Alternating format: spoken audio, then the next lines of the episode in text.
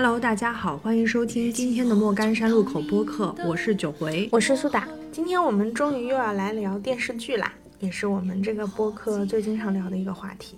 因为最近有两部很热播的年代剧，然后有一部已经播完了，有一部在我们录制的过程中还在播，所以我们也想聊聊对这两部剧的评价和感受。嗯，这两部剧相信大家都有看，一本是《繁花》，一本是《大江大河》第三部。嗯，尤其是《繁花》，我记得十二月的时候，几乎身边的人都在看《繁花》。嗯，就哪怕你觉得这个片子不好，你也会看两眼。嗯，很多人都在讨论吧。对对，它的确引起了很大的一个反响，所以我们这个播客也是不能落下的。我跟苏打其实看这两本剧的一个反馈可能会不一样，嗯，但我们也想今天坐在这里展开聊一聊。好的，那我们就先来聊一下《繁花》吧。嗯嗯，《繁花》呢，我是追完了，嗯而且我基本上是按着播出的节奏走的。嗯，我是没有看完。然后我记得我当时看前几集，特别是前五集还是前六集的时候，我跟你说，我当时无法进入，就是看得很慢很慢，始终进不到剧情里。然后我到目前也没有完全看完啊，但是后面的剧情基本上也该看的都看了，该被剧透的也被剧透了。嗯，所以对它有一个整体的感觉和印象吧，就觉得它确实有一些当下大家容易火起来的点。嗯，你呢？嗯，我一开始跟你的反馈是一样，尤其是他第一天播的时候，真的是万众瞩目，很多人，嗯、就是吃完晚饭的时候就已经守在 iPad 前面，就是准备要看这个剧了。然后我是在第二天播完以后才去看那个第一集的，当时看了第一集，我觉得嗯有点难评。嗯前面两集我是觉得他想要讲的点蛮多的，因为剧情一下子发展挺快，尤其是第一场出来就被车撞了。嗯，然后又在这个过程中去交代跟他有相关联的那些人物，对对对，所以一下子作为观众，我要接收好多的信息，所以让我会觉得节奏有点快。然后我也是跟你差不多，我是到第五、第六集之后，一下子就觉得终于进入主线了，啊、慢慢的给大家梳理清楚了，那我可以开始徐徐展开了。所以我后面我看的就会比较的顺，嗯，总体这觉得还是挺不错的。对于王家卫导演来说，一个经常拍电影的导演，他能够降维来 拍电视剧，我觉得对于其他电视剧来说，其实是一个很大的挑战。就是以后大家的这种门槛其实就应该这么高，无论是从这个光影、他的音乐，还是他挑的这些演员，嗯其实都是很优秀、很棒的。我自己还是比较喜欢这个剧，虽然它也有很多可以被拿出来吐槽的部分。嗯嗯，我自己感觉比较比较深的是，因为这个小说其实很多年前就获了茅盾文学奖，而且就是我自己也见过金宇澄本人，就是他也就是这个书本身也很有名了，而且他在写作的当中其实就是用沪语写的，嗯没有想到他会最后有一个沪语的版本出来，并且每一个演员也都是用沪语去去讲的，所以我觉得，嗯对，所以我觉得确实是一个上海风格非常浓的电视剧。我自己感觉就是每个人可能都能从中找到一个自己去看这个剧的角度。比如说，有些人可能看的是保总的生意起伏，对吧？在这个嗯时代的 变迁当中，怎么样赚到的第一桶金，怎么样能够呃开拓自己的事业，怎么样在这个商战当中获得一席之地。有些人可能看的是他生命中的这几个女人跟他的关系。我自己觉得，肯定还是他跟这几个女人的关系是更有看点一些，因为这几个女性其实也是性格各异嘛。嗯嗯我觉得你刚才说它的沪语版，这个是很特别一点，因为嗯在我们收看的过程中，也是会让你去选择你是想要听沪语原版的，还是听普通话版。我记得有一次不小心点到了一个普通话版，当时我觉得怎么回事儿这么奇怪，后来一看，哦，我点错了。如果是看沪语版，你才会觉得是正确有味道的。嗯嗯嗯，普通话版真的很难去代入。对，嗯，它所有的这种腔调，它的味道都来自于它的这种方言，嗯所以如果还没有看的，我觉得一定要看这个沪语版。嗯，包括就是里面有个角色是那个范总嘛，他是一个定位是杭州人，他讲的是杭州话。我觉得他有点怪怪的杭州话。对，就是当时他那个配音出来以后，很多人也是吐槽说，哎，这个怎么跟我印象中杭州话是这样的，就是很多不管是杭州人还是外地人都会有些质疑。后来发现演员本人就是杭州人，但他讲的杭州话不是很专业。但是可能那个年代的人的方言确实会跟现在大家讲的会有点不一样。但我觉得就是用方言去诠释电视剧，这个确实是很多年没有见到了，所以就是觉得还很特别。嗯，董勇老师演的非常好。对，刚才苏打有说，就是有人看这个片觉得它是个商战，有人觉得它是个言情，嗯啊，这里面真的都是我们很熟的演员。嗯哎，我们也可以说一下，看有没有你非常 pick 的小人物也有，大人物也有。那如果让我选一个最喜欢的，我觉得可能也是前期支撑我看下去的，就是汪小姐这个角色吧，唐嫣演的。然后就你一开始会觉得这个女生非常的风叉叉的啊，头发也是那种就是。感觉乱蓬蓬的，然后在外贸公司上班。其实那个年代，外贸公司能上班的都是就是优秀的大学生，然后就是，嗯，自己的家庭肯定也是蛮好的人，才能进到这样地方去上班。但是他在这风叉叉背后，他有一颗很纯真的心，不管是他对待宝总的这种真挚的感情，还是说他自己对待工作，他也是就是很拎得清的一个人，包括对待同事，包括对待他的上级。所以我就是觉得唐嫣演这个角色还蛮成功的，因为在我们的刻板印象里面，唐嫣以前都演一些那种古装剧啊，那种傻白甜。对对对，嗯，这这次其实汪小姐的基底也是一个傻白甜，但是她诠释的是可爱的和有意思的、生动的这一面。我觉得对于宝总的人生来说，这个女人也是一个非常重要的一个人，所以我觉得这个角色是我比较喜欢的。我觉得有人评价说唐嫣演的这个汪小姐不是很像一个上海女性，嗯嗯，尤其是她后期，就她经常有一些大嗓门的表现，她现，很吵，对她特别吵很吵。前几集我们普遍有一个感觉就是太吵，对无论是马伊琍还是唐嫣，都非常的吵所以相比之下，李李出现的时候就觉得还挺安静 的，话很少，经常只有表情，而且她是讲普。通话的嘛？对，几个上海女的真的吵。对，嗯然后我们刚才不是说的是你最喜欢人物嘛？嗯。其实我说实话啊，我当时最早想看《繁花》，肯定是因为胡歌，嗯啊，是因为胡歌演了这个戏，所以胡歌的一个感觉也是觉得就是一个正常水平，嗯。而且前几集我还真觉得他演的有点油，爷叔教他要怎么样穿西装，怎么样打领带，怎么样嗯哎有点油头狗面装逼的，很装的一逼，嗯对。但是这一套都是爷叔教给他的行嗯。头，所以后面你看着看着呢，也就能接受了。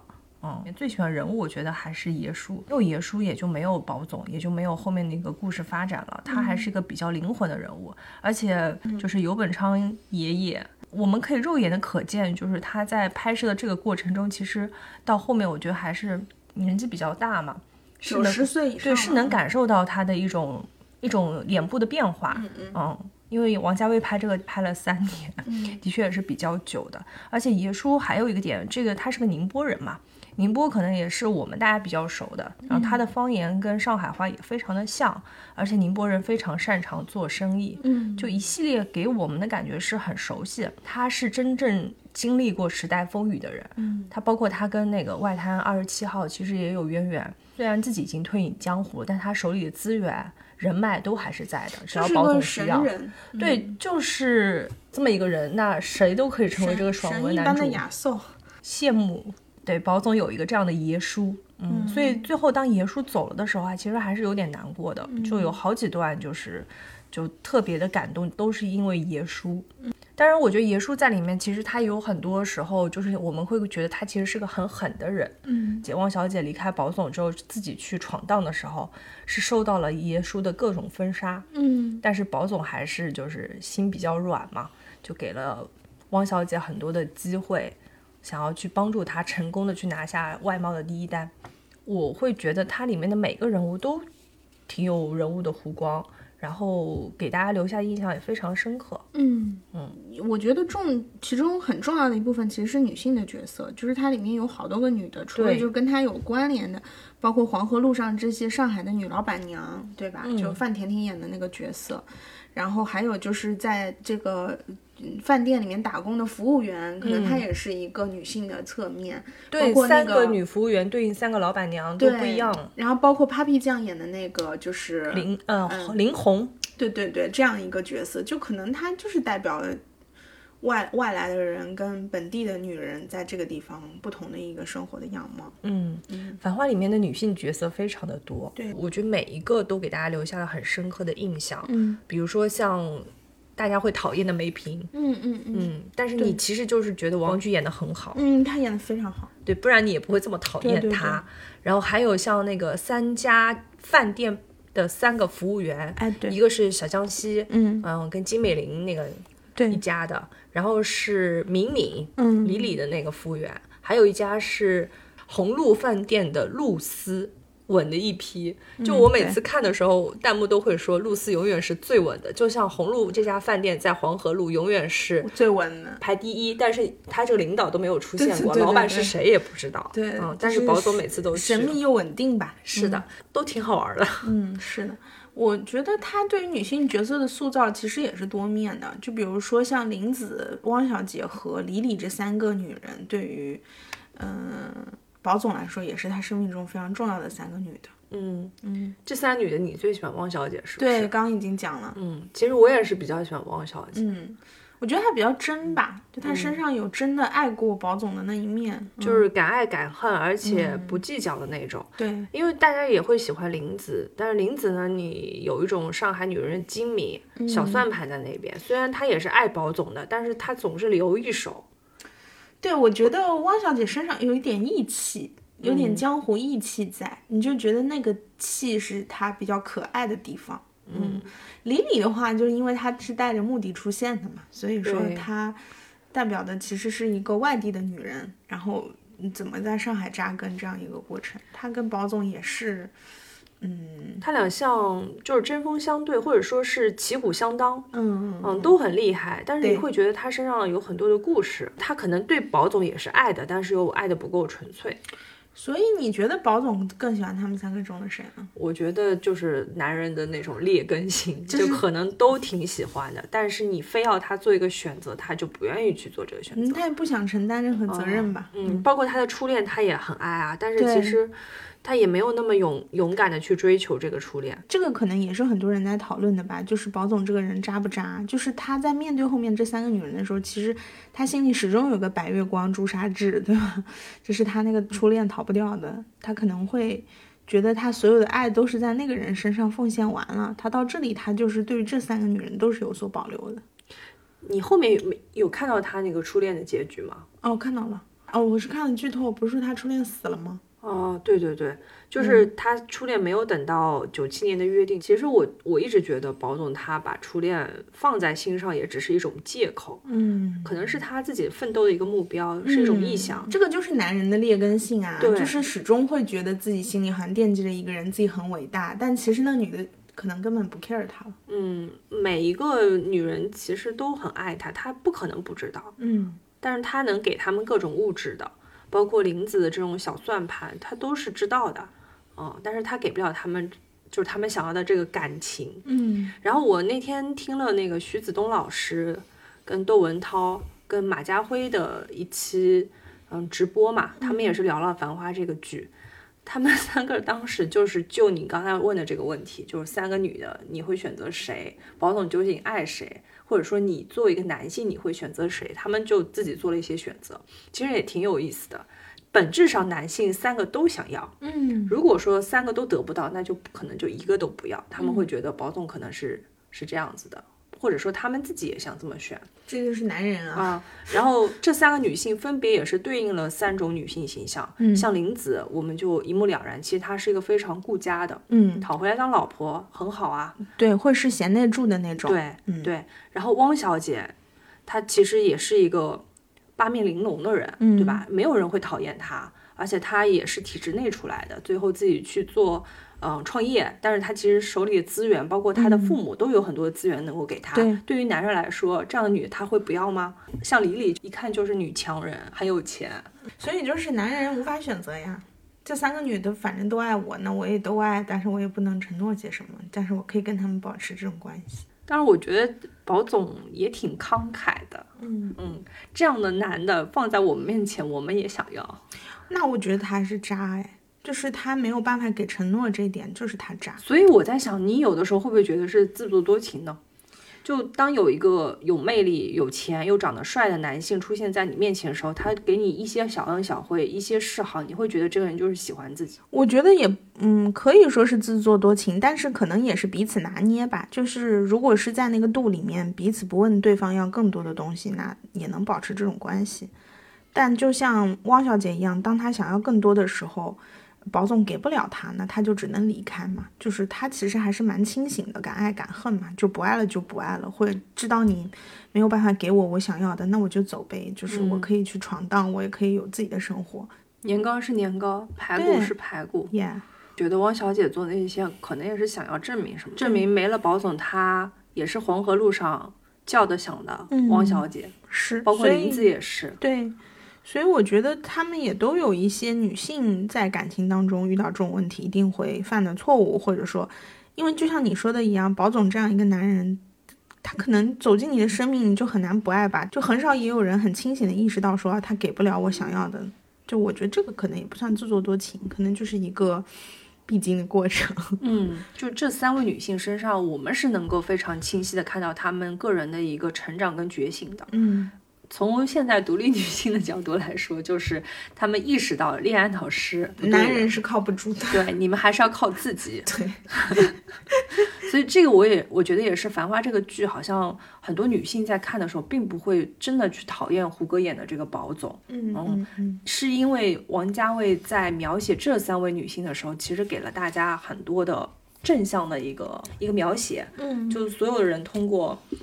自身的努力其实都实现了梦想，而且我觉得有些人其实也是清醒的，像林子，他难道不知道宝总是这样的男的吗？他是知道的呀，但是他一开始其实没有哎，他是他们那个小小团体不是有一次吵架嘛，嗯，吵架之后他的朋友说了一些真话，然后让他突然意识到。这个点，就他有在期待一个结果，就是他浪子回头，终有一天会发现，就他知道他是浪子，但是他还是心怀期待了。然后我们刚才也说到了林子的那个小团体嘛，其实这一波人是我还蛮喜欢这个剧的一个一个点。虽然这帮人很吵，但我觉得他们很接地气，很上海。嗯，哎，我脑子里的上海人都是这样的。嗯，在坐在一起干是非的时候，对，然后很精明，然后斤斤计较，吵吵闹闹，嗯嗯，然后每个人都有自己的一些小算盘，嗯，对吧？相互算计对方。但是呢，真的吵完架了之后，也不是说不能再继续做朋友。可能这个就是人性的一面吧。他他们或者说可能上海人的相处就是这样的。然后我就很羡慕他们这样的弄堂，就一幢楼上四五户人，其实就是你家吵架的声音我也能听见，大家都共用一个水池，然后每天拥拥挤挤的在一起，但是还蛮热闹，就很有生活气息，不会像现在我们一样住在楼房里，你邻居楼上楼下是谁你都不知道。嗯，哦，这个是嗯《繁花》里面描写的他们。他们这一幢楼里面不是上次有揭露嘛，都住了一堆名人。嗯嗯，有一个是陈逸飞的弟弟。嗯嗯，他画那张画还是马伊琍，嗯，年轻的时候的样子。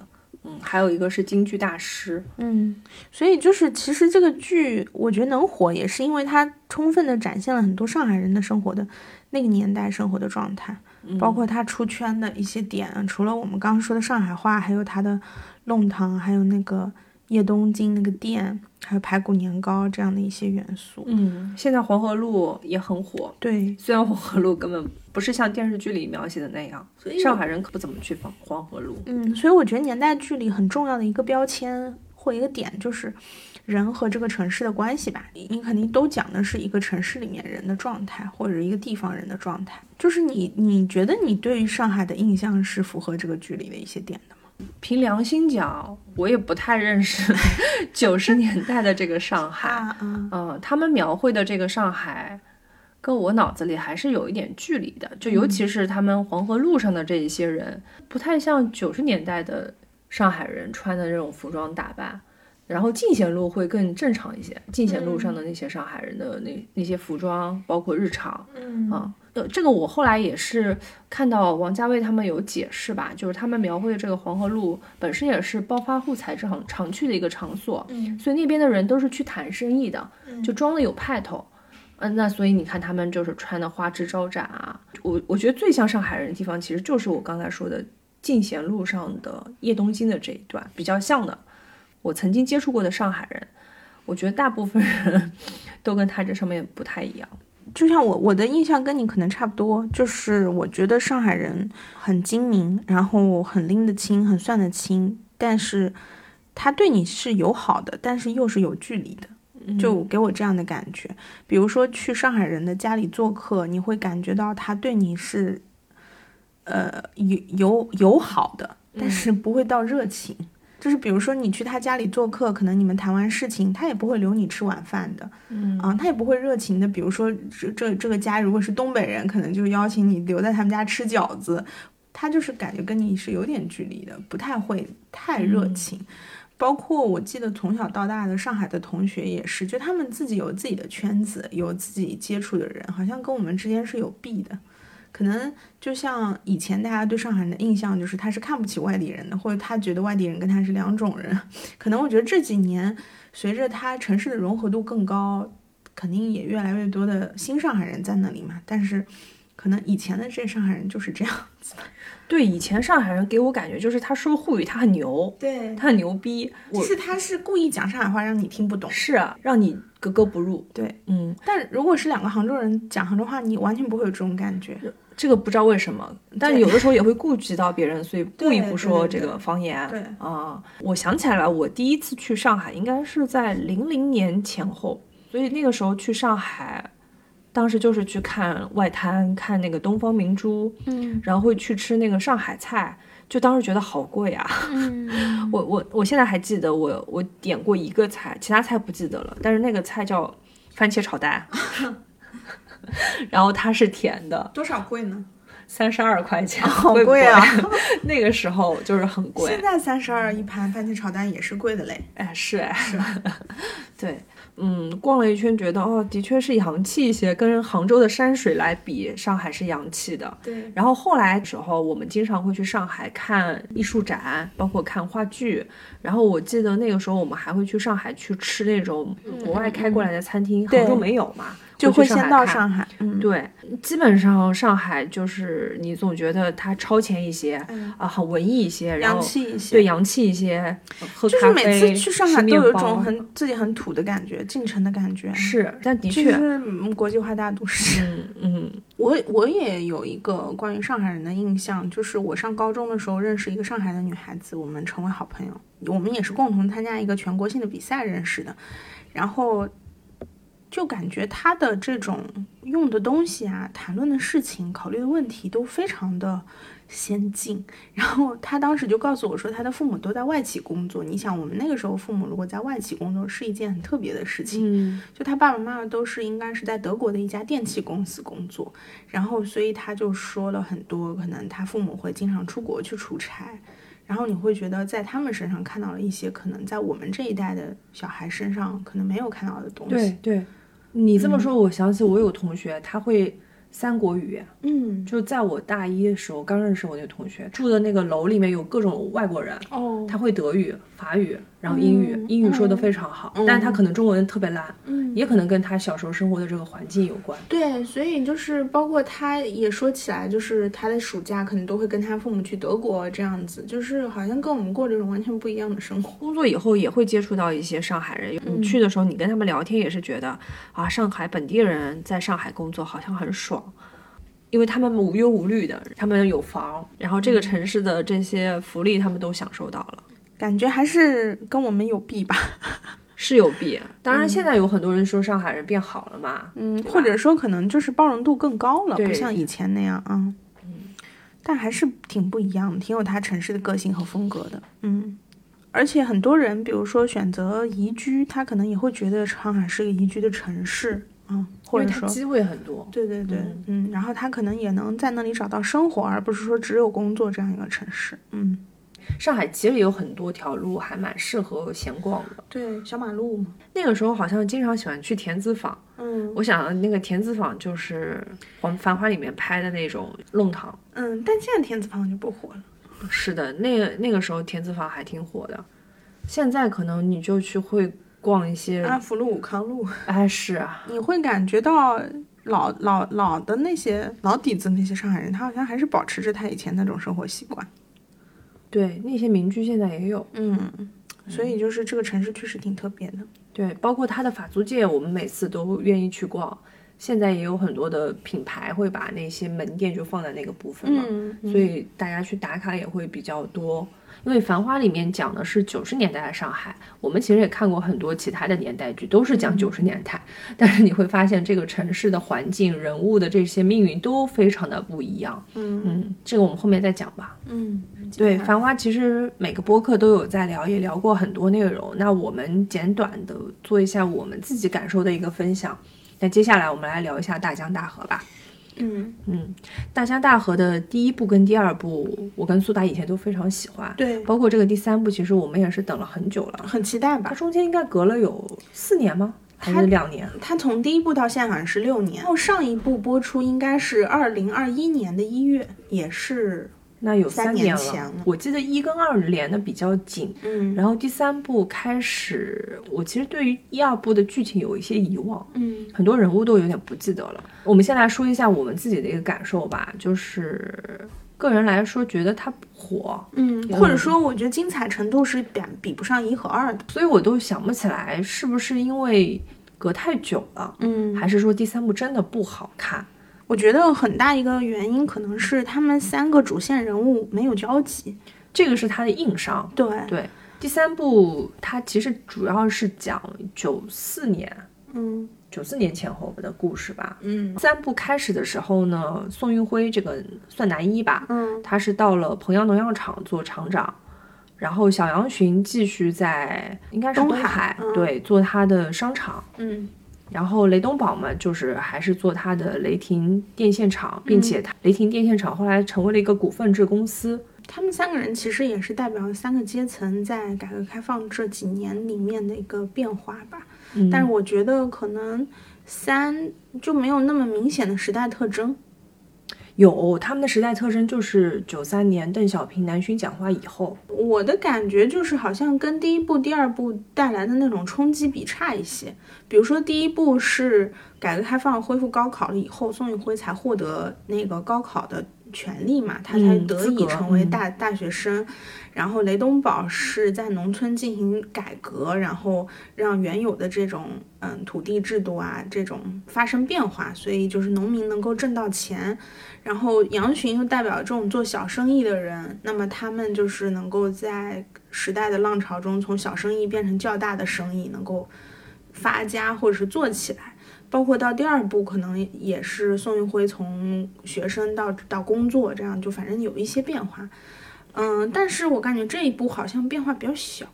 但我觉得这一部有一个很关键的点啊，就是外资。嗯嗯，第二部的结尾其实也有，包括东海，它要引进外资。嗯来做那个技术升级嘛。是这一步里面包括小杨群，他有很多需要跟外资合资办厂，可以享受当下的福利。嗯还有包括雷东宝，他们不是接了好几个外贸订单嘛？对对对我觉得这个还是挺有明显的，就是跟时代特征相关联。那个时候的政策福利是享受到了，但是可能人物命运本身跟他的关联弱一点。嗯，会会稍微弱一点，因为他们已经到了这个阶段了嘛。就是该该该生成长的部分已经差不多了，嗯但是他们其实这一部有很多有围绕他们的情感展开，嗯，对对对，啊、我觉得被诟病比较多的就是雷东宝，他出轨了。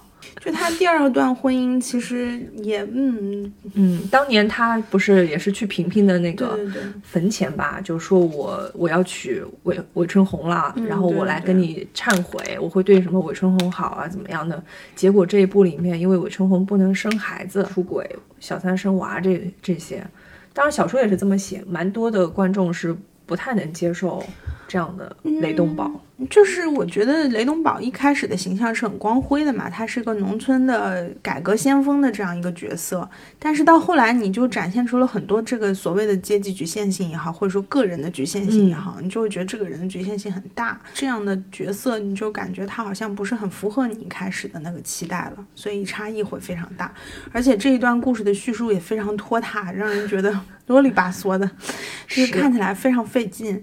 我记得我有朋友跟我讨论雷东宝的这个故事线的时候，我说你不能站在二零二四年的这个时代，对对我们现在的角度去看九十年代的这个男的，嗯，对对对，他虽然是个土皇帝，他真的他们说就是个土皇帝，他是个土皇帝，包括后面梁思申也说到这个点。是，嗯，然后他身边还有小人，嗯，或者说这个作品本身也没有办法去跳出他的这种时代局限性。然后我觉得像杨巡，他就是其实董子燕演的是非常好，他把一个嗯从底层上来的这样一个生意人的精明，还有那种算计都演得非常的淋漓尽致。但是这一部里面，他跟梁思生的合作，然后包括后来跟宋运辉的关系。嗯，你都看不到他身上那种特别向上的那个劲儿了。而且他在这部里面，他其实应该也是个大老板了。对，嗯，但是我觉得他还是有点像第二部，对，就那个变化没有那么大。而且你会感觉他好像没有学习和成长，就是想要赚钱，但是好像路径也不是很对，还想一些歪门邪道，就是总有一些东西在。局限性在身上，但是对比雷东宝和杨巡，我又觉得宋运辉有点太光辉了，就是圣人。对，因为第二部其实他讲的是他工作和家庭无法平衡嘛，最后他的前一任妻子就离开了他，就是因为他过于专注到工作当中，没有办法顾及家庭，所以他家庭就破裂了。到这一步，他就又变成一个圣人，就每天经常在电话里指挥雷东宝，或者是给杨巡提建议，你又觉得他好像变得。就跟他第一部的时候那种累不死的宋运辉啊，那种感觉好像又不太一样。因为我觉得他吧，本身其实还是一个挺有心计的人，嗯，就是他是有他自己的成长线。是的，虽然这个人本质上我觉得是一个很好的人，但是你想在彭阳农药厂的这个故事线，我是觉得篇幅有点过长。嗯，说是这部分是原创的，嗯，就是第一次是竹案试验失败。他不是就已经要走了吗？就是当时小拉就已经想要让他走去帮他，他已经答应他要走了，结果他又没有走，没有走了之后又回来救这个农场、农药厂、农药厂。哎，我那个时候就觉得什么鬼啊？这太理想主义。我对对，我觉得正常来说，按照他曾经他为了想要往上爬，他也会去娶副厂长的女儿这种人物的特性来说，不会那么的无私。当然，他也解释了，他觉得竹案的成功一定会让这个。产品走向国际化，但是后面对吧？调令来的时候，他不是说走就走了吗？又去了东海。嗯，就是我觉得他是有他理想的部分在的，你就应该一以贯之的把这个人设贯彻好。但是他可能又没有写好这部分，对，有点怪。对，还有就是。他俩突然谈恋爱了，谈恋爱这段我真的不接受，无能，太奇怪了。对，就是莫名其妙。前面感觉他俩还是一个正常的师生关系，毫无任何暧昧的，也没有什么情愫，是，而且一丁点都没有。包括沈阳巡追梁思申的这一段，是宋运辉好像是毫不知情的，他也没有吃醋，也没有意识到危机，就是对于宋运辉和。梁思申本身对对方情感的变化没有任何描写，然后看着在一起。就是我记得那一集的时候，我以为我是漏看了，哦，漏看了一段，不然怎么会突然之间就上门了？然后外公有在说什么？哎呀，那个女孩子怎么怎么样的？我就一下子觉得啊，他俩要马上要突破了吗？我是觉得没有前面的铺垫，就是个情感线是不。不顺的，就比如说像第一部、第二部讲了他和陈开颜的那个感情线，虽然说他是迎娶了副厂长的女儿，但是他们两个人也是自由恋爱，然后到嗯结婚生子，就是你感觉是还是比较自然和比较顺的一个发展过程。但是到了这一步，前面他在跟梁思申对话的时候，都还是一副老师的样子，突然间两个人就在一起了，我觉得完全接受无能，而且他也没有交代清楚他的动机，就是。对，就是不知道什么时候感情就发生了变化。对，而且我刷到很多花絮片段，就说他们俩很甜，然后我觉得很难受，一点也不甜。其实这里面那个杭州他俩去游西湖那一段，很多都是梁思生比较主动嘛。就那段其实就是他们俩表白。对，是表白，但是他就很主动的一下子就表白了。嗯。所以为什么前面就没有任何的，嗯，比如说我偷偷的一些暗示啊，或者说一些。试探对试探都没有，就突然之间就搞得这么夸张，不是很理解。而且我觉得三条线太割裂了，导致可能有些叙述它不是很细腻。对，因为前面的两部他们三个人是互有交集的嘛，就是。嗯，雷东宝是小辉的姐夫，然后那个小杨巡又是，呃，很受宋运辉的指导下在开始做生意，这样就是他们始终有些交集。但这一部就是他们三条线是分开的，互相联系是要靠打电话，全靠打电话。对，就是就是杨巡也是每次都叫他宋厂长，我就觉得天呐，就是他们唯一的一场戏就是四个人坐在一起吃了一起喝酒顿饭，，嗯嗯，嗯。别的好像都没有而且。那一段也很怪啊，就是后面就放音乐，然后他们在那吃了，我就觉得也挺怪的。我看的时候也是会觉得像是在看三个故事，对十分钟切一下，十分钟切一下，甚至有的时候一集都没有宋运辉。对，我有的时候就是把雷霆集群就给跳过了，就是实在是啰嗦，然后看不下去这些。而且就是小雷家人也很多嘛，有时候人我也脸盲，我也分不清谁谁了，然后我就跳过了。等到杨巡又嗯又是这样的一个人，他那个也是他的朋友，那个也是他的朋友，就又晕了。就是我觉得可能在人物的出场和交代上也需要一些铺垫吧，包括一开始的时候，我觉得彭阳农药厂那段还挺有意思的，有那个黄觉和那个开端里的郭姨，那个时候我正看完强总那，突然之间强总就出现在了农药厂，王厂长，就是跳戏，太跳戏了。对，然后而且他又跟他在开端里的原配郭姨又又成为了不是原又不是夫妇俩了，嗯，嗯，然后那个那个谁就是郭姨的那郭姨的丈夫是那个《琅琊榜》里的那个他的叔叔，是。就是就是很好笑，然后每次他们都觉得，哎呀，郭姨的表情不对，是不是要 炸场了？但是郭姨和他能够做出研制出农药，好像挺符合的。但是郭姨这个角色其实演的也挺好的，还挺还挺有特点的。嗯一个对于技术很执着的一个女性角色吧。嗯，这一段还挺好笑。还有喜剧大赛里的两个人，是 在里面就是穿过来穿过去，然后我总是会觉得非常跳戏。我当时看第一集也是这样的感受，就非常的好笑。对。嗯，就是有一种江湖再见，然后哦，换了本剧都见了。对对对对，是的，所以我觉得这个剧也是有可圈可点的地方，但是也有可吐槽的地方嘛。所以可能这也是第三部剧为什么后来就是到现在为止都觉得它不温不火的感觉。想看的人还是有在看，嗯，但是很难通过第三部，我觉得去吸引一些新的观众。你就如果没看过前两部的，肯定就不会看第三部。是的，是的，嗯，但是对于演员来说，我觉得演的都还行吧。但是梁思申和宋运辉真的没有 CP 感，他俩之前不是就有人这么说？太没有了，很奇怪。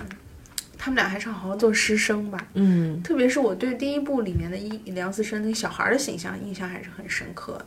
嗯，第二部里其实也还好，嗯第三部突然谈恋爱就接受无能。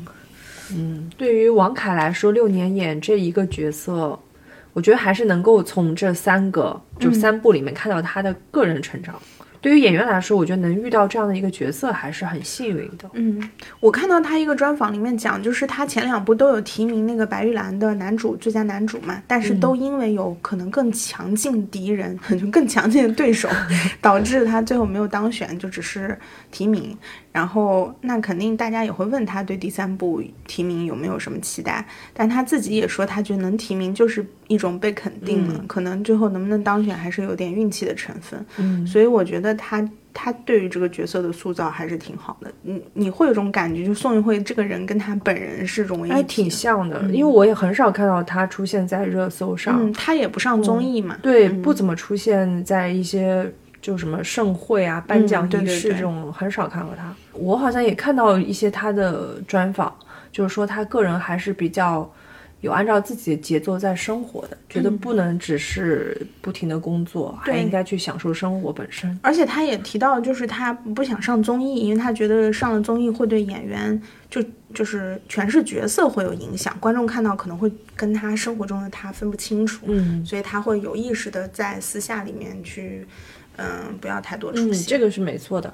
哎，包括这刚才我们看那个聊《繁花》，哎，《繁花》里面有好几个也是综艺出来的。对对对，嗯嗯，包括像童晨杰也是因为对《再见爱人》我们才认识对对他，对对对，还有范甜甜，嗯嗯。嗯，还有这次的那个喜剧大赛的几个人，但我觉得可能是《繁花》里面他们都讲沪语，所以对他们来说是一种全新的诠释。但是你再看到那个郭姨和那个王厂长、黄觉演那个角色，我觉得还是有点串戏。嗯，就是因为它《繁花》跟这本连得太近了，对对对包括开端也是一本很火的剧，对，是的。嗯，其实大江大河我们都是吐槽。嗯，哦，我们还是说点好的地方吧。嗯嗯，就我觉得其实大江大河回顾这三本，我还是挺喜欢他第一部和第二部的，特别是第一部，我觉得就宋运辉有一个逆袭的过程啊，然后从底层爬上来的过程，而且他第一部里也有成长嘛，就是从一个愣头青什么都不懂的大学生到能够在荆州厂有自己的一席之地，我觉得确实也是有贵人相助，又有自己的努力。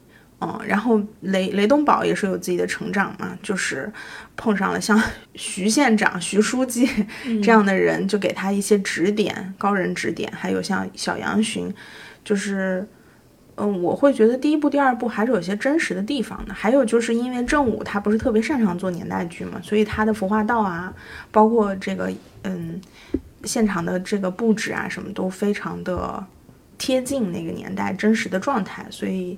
嗯，我觉得这部分做的还是挺有，挺有那种真实的感觉的。其实以前很少看年代剧，嗯，我是从大江大河开始。哦，然后我们播客虽然一直看大江大河，我们从来没有聊聊过。对对对我记得第二部的时候，当时就有听众问我们能不能聊，对，因为我们那个时候不是聊了《山海情》《觉醒年年代》。二播的时候就有人问你们怎么没聊，我们当时好像我也忘了为什么不聊了，可能是错过了那个时间点。对，而且我觉得二其实也是讲一些时代背景的发展的嗯过程，然后也是有一些人物命运。但那个时候我们想的就是可能等它三播完了一起聊。也可能是对，嗯好像是这样说。对，我也是通过就是大江大河的那个三部曲，然后在这几年里面也看了很多别的年代剧，嗯呃，像之前我们说的《山海情》，嗯，啊、去年的《人世间》，对对对，啊、包括呃二三年还有《漫长的季节》，就是他讲的都是一些我们跟我们有点距离的时代的发生的事情，而且都是讲的那个地方的人的对一些事情。但但的确，嗯，正午更擅长去做这样的一个纪实性的年代性。嗯我们既能看到这些人物的局限性，他们很明显身上有的这种性格的缺陷，嗯啊、我觉得还是比较直观的，能够了解到这个年代的人的一些成长轨迹。嗯，因为对于我们来说，我们是他们的下一代，他们很多都讲的是我们爸妈的故事嘛，所以我们是既熟悉又陌生的。总总体来说还是比较贴近真实的。而且他们讲的那个年代都是就是改革开放起来的那个时间段，那个时候就是个高速发展的时代嘛，那个时代就是有很多的变化，可能跟我们现在当下所处的这种环境或者是时代相比，它有很大的不一样的地方。那个时候的人就是整个比较蓬勃，然后比较对，有很多的机会摆在大家面对前。对对，然后你你可能也会有很多糟粕，但是就是面临很多变化。是这几部剧如果摆在一起看，它其实都是九零年代的。对对对，嗯，但是每一个故事其实又不一样。我记得《繁花》播的时候，就很多人说跟《山海情》是同一个年代，但《山海情》的人民在干什么，《繁花》的人在干什么？嗯，我觉得这种比较可能也说明一个问题嘛，就是中国社会发展的不平衡之处嘛，可能是一部分人先富了起来。对，我们其实是跟着这个时代成长起来的，也经历过九零那个年代，那时候我们可能很小，但是从现在再去看那个时候的事情，我觉得是带着一些时代滤镜的，会对他们的生活有一点羡慕。羡慕什么？我觉得他们的状态很昂扬，就是很拼搏。对，嗯然后他们都相信明天会更好。因为这些人物全都是底层的，都是从农村出来的人物。对他就是那个年代还有很多阶级跃升的通道吧，是嗯像宋运辉这样的人，他也可以靠个人的努力和奋斗就爬上来。嗯，嗯，然后我看到他们剧里在买房，就想说，嗯，多买点。对对对对对，然后《繁花》里面他们去炒股，保总炒股的这一段，对大家来说，A 股永远是这样的，又回到了当年。对，所以就是你现在看那个时候的时候，你会觉得，哎呀，那个时候要是怎么怎么样就好了，但是谁也没有办法回头。你就只能活在当下的这个里面，可能当下就有很多困境是无法解决的。你总的来说还是会去怀念那个年代吧，有些有些片段。嗯，这几本年代剧放在一起，能被大家去讨论，也是它很成功的一个点。嗯嗯嗯，尤其是像《山海情》描写的是宁夏地区，《人世间》是东北，嗯漫长的季节》也是东北。故事里面其实你会发现有一些微妙的连接，比如说像《繁花》里面讲到的那个港商，在漫长的季节里面也有一个港商的出现，对对对那个港商后来不是被碎尸了吗？这个就是那个时代不可逃脱的是很还有些微妙的连结。嗯然后包括像《人世间》里面，其实也有很多，就是他们会会外出打工，《山海情》里面他们也是去东南沿海地区找工作。哎，这些其实命运的关系就是很微妙。东南沿海地区改革开放最早的机会都来自于这里，嗯所以大家都会想要出去闯一闯。那对于现在年轻人来说，他们去看这个年代剧，肯定会有很多的感慨，觉得父辈的时候其实有很多机会摆在那边，大家都想要去大城市发展，都觉得通过读大学这样一条普通人都能走的上升通道，能够实现一些阶级的跃层。但是可能反过来到我们现在，房子好像没有办法再翻两番了，这个房价。你如果是说想去外企工作，不再那么光鲜亮丽了。很多的年轻人现在反而想要进体制内了，不像当年都想要出来。就时代可能就是嗯轮回吧，就是来来回回的一个周期又一个周期。所以这些剧有的时候觉得是拍给六零年代的人看的，其实可能也是给我们九零后、零零后的人看的。嗯，因为我觉得像他们讲的那个东西，对于很多的，特别是比我们再小的零零后来说，他们就会觉得陌生，就他们自己没有经历过，他们可能会觉得很震惊，但同时可能也是反映那个时代当下的一种状态吧。嗯，因为他们可能从小生活在一个完全不一样的时代里面，那个感受跟我们也会有特别不一样的地方。嗯，他们已经享受的是父母奋斗的这个成果了。而且他们是互联网原住民嘛，从小就是在移动互联网上长大的。对，像《大江大河》里面，他们还有 BB 机、对，大大哥大。嗯，大哥大出现了好几次，《繁花》里面也有大哥大。嗯，然后他们打电话还要去小卖部，那个时候的很多东西，其实可能大家有一些不了解的地方，但是那个年代的人就是这样过来的。嗯嗯然后那个年代的人还要写信，回个家也非常的不容易。对对对对，上海到杭州坐火车要两三个小时。对 就是我觉得每次看年代剧的时候，我都会有一点兴奋，就是会觉得你可能是从一个新的视角去理解过去的一个时代，但是你又会不断的跟当下做对比，哎，觉得现在是怎么样的？哪些东西变了？哪些东西变好了？哪些东西变得没有那么好？然后我觉得年代剧之所以现在很受大家欢迎，也是觉得它好像既是一种纪实，也是一种教育，可能教育的成分也很大。所以每次年代剧火嘛，也有很多原因是背后的主流有在推。嗯刚好像今年就是《繁花》推出的时机，我记得就听王家卫专访里面有说，本来去年就想播了，嗯但那个时候胡歌在播那个《县委大院》那本电视剧，那个里面他是个当官儿的嘛，啊，对，但是《繁花》里面他是个商人，嗯，所以这样的一个形象不适合两本同时出现在一起，哦。所以《繁花》就延后了一年播。嗯，然后今年刚好又碰到了 A 股非常的 对震荡，然后大家看《繁花》的时候，对于这一部分也是比较有触动，包括《大江大河》这么的触动我们，也是因为就是感受到现在年轻人的这种上升通道的困难，这里面年轻人还有很多值得奋斗的地方。其实我觉得第一，呃，就第一部播出的时候，跟现在经历了疫情这几年，因为第一部是二零一八年播的嘛，其实也是非常大的变化。你就觉得这种变化好像是这几年这个时间就像从指缝里面流过啊，但是就是大家的心境其实也发生了很大的变化。那个时候可能去看这个故事的时候是还是一种充满希望的，或者说希望未来会更好的心态。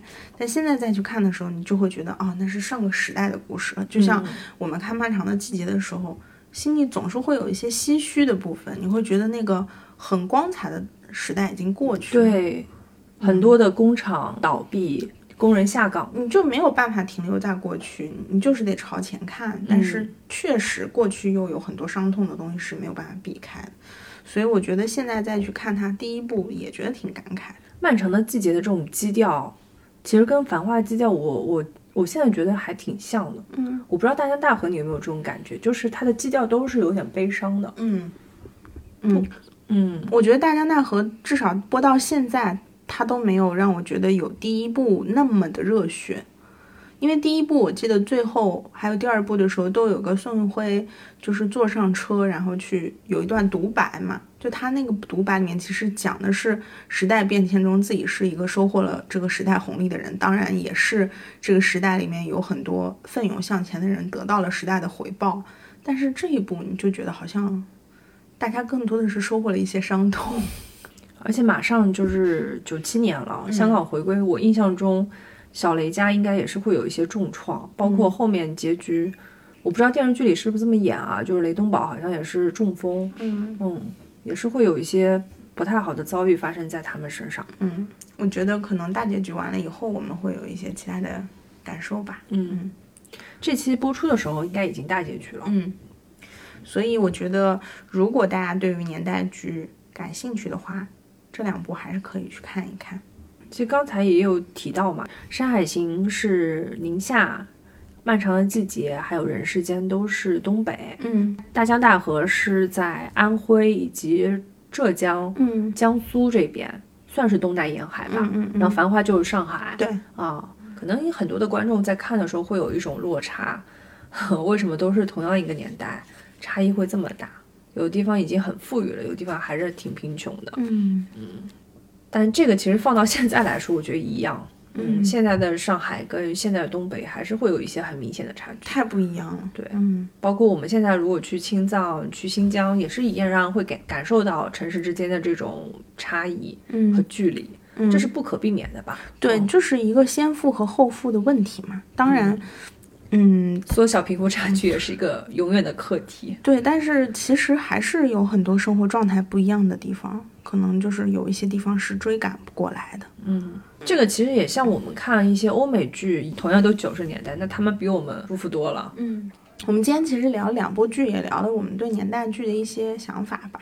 不管怎么样，现实主义这样的题材的作品，我们还是觉得很值得一看。嗯然后也希望以后有越来越多这样的作品。就是我觉得看年代剧跟看古装、看悬疑，可能这些都有点不一样的，就是你始终会在里面找到那个时代的影子嘛。不管是你了解的部分还是不了解的部分，都是带有那个时代的特色和情绪的。所以我觉得这样的作品还是能够给人一些启发或者感受吧。那我们这期节目就聊到这里，好的，嗯嗯，下期再见，拜拜。拜拜。